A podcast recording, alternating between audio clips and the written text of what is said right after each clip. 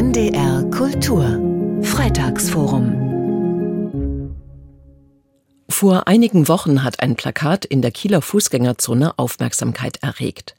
Ich bin ein Muslim, haben Sie etwas auf dem Herzen, war darauf zu lesen. Mitglieder der Ahmadiyya-Gemeinschaft wollten so mit Passanten ins Gespräch kommen. Diese weltweit vertretene Richtung des Islam spricht sich für Dialog und Integration aus. In Kiel gibt es seit den späten 1970er Jahren eine kleine Gemeinde. Und genau vor 20 Jahren hat sie die erste Kieler Moschee mit einem Minarett gebaut. Andrea Ring stellt die Gemeinde in ihrem Jubiläumsjahr vor.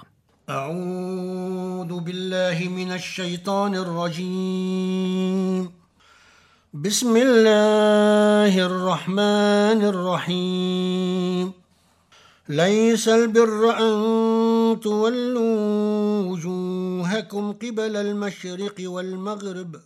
Den Traum von einer richtigen Moschee hat sich die Ahmadiyya-Gemeinde in Kiel vor genau 20 Jahren erfüllt. Zwei zierliche Minarette und eine Kuppel machen sie kenntlich. Wir sind sehr glücklich, sagt Imam Hasib Garman. Es ist doch ein Unterschied, wenn man Räumlichkeiten hat, die nicht wie eine Moschee sind und eine Moschee, obwohl ein Raum eigentlich ein Raum ist. Es ist einfach eine andere Atmosphäre, es ist einfach eine andere Zugehörigkeit, die da ist. Die 28-jährige Saira Osman von der Frauenorganisation ist seit kurzem Beauftragte für den interreligiösen Dialog in Kiel. Was auch sehr schön ist, dass wir auch was für die Moschee tun können, auch was für die, für die eigene Religion, was uns ja dann auch letzten Endes gut tut. Wenn man nach einem harten Arbeitstag oder nach der Uni dann noch in der Moschee ist, es kann anstrengend sein, aber es ist eine Art Zufluchtsort auch. Man fühlt schon, wenn man reinkommt, eine Erleichterung, sagt Sultan Ali Khan Malik. Der 14-Jährige macht Fotos und Videos für die Pressearbeit. Er kommt, wenn möglich, jeden Sonntag aus Rendsburg nach Kiel zur Moschee. Die Gemeinschaft ist für ihn wie eine Familie. Hier habe ich auch sehr viele Freunde, Cousins, die mitkommen und es ist auch immer schön, wenn man in die Moschee kommt, unterhält man sich und fragt man, wie es einem geht. Diese Freundschaft ist einem sehr wichtig, dieses familiäre. Die Jugendorganisation leitet Tossik Ahmad seit kurzem. Einmal im Monat treffen sich die Jugendlichen und sprechen über ein bestimmtes Thema, aber nicht nur. Genau, das ist also auf der einen Seite das religiöse Wissen, was wir die Jugendlichen vermitteln und natürlich auf der anderen Seite auch gehen wir wöchentlich Fußball spielen beispielsweise. Sie tun nicht nur etwas für den Geist, sondern auch für die Gesundheit, sagt er und lacht. es ist besser als nicht zu tun. Anfang März wird es einen großen Wettbewerb geben, spirituell und sportlich das Gebet aufsagen, wer kann am besten rezitieren, wessen Aussprache ist die beste, wer hat die schönste Stimme. Bei den Sportwettbewerben, da haben wir tatsächlich Wert darauf gelegt, nicht Fußball mit reinzunehmen. Da machen wir ganz verschiedene Sportarten, Geschicklichkeitsspiele, Völkerball, Brennball, Hindernislauf. Auch bei den Treffen der Mädchen und der jungen Frauen in der Moschee geht es um theologische Bildung, sagt Saira Osman. Wissen zu erlangen ist ja für jeden eine Pflicht im Islam. Und beim Studententreff beispielsweise sprechen wir über alles Mögliche, was auch die Mädchen dann was sie im Herzen tragen, was sie vielleicht nicht vor den anderen sagen möchten, dass sie das im kleineren Kreis vielleicht dann aussprechen.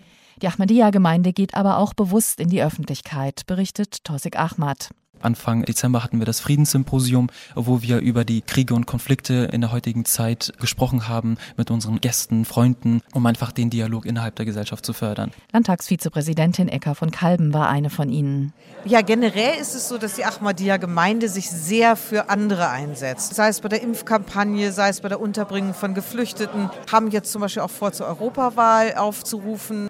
Saira Osman möchte über den Islam aufklären gerade angesichts der aktuellen Konflikte. Ich finde, da ist es sehr wichtig, dass man offen und frei reden kann. Das verzerrte Bild des Islams, es gilt für mich, das irgendwie gerade zu rücken. Es geht mir nicht darum, dass alle Leute zum Islam konvertieren. Es geht mir eher darum, dass wir die Herzen der Menschen erreichen mit der friedlichen Botschaft. Offenheit, das ist vielleicht auch ein Merkmal besonders der schleswig-holsteinischen Gemeinde. Imam Hasib Garman man sagt, dass Menschen, die am Wasser leben, am Meer leben, einfach viel offener sind. Der 31-Jährige ist in Hessen aufgewachsen und hat in Südhessen islamische Theologie studiert, bevor er das Amt des Imam für die Ahmadiyya-Gemeinden in Kiel, Schleswig, Dithmarschen und Husum übernommen hat. Aber als ich jetzt hier nach Kiel gekommen bin, in Schleswig-Holstein, habe ich sowohl in der Gesellschaft, in der breiten Gesellschaft Menschen mit sehr offenem Herzen erlebt, sehr zugänglich und aber auch in der Gemeinde. Also das heißt, das färbt ab.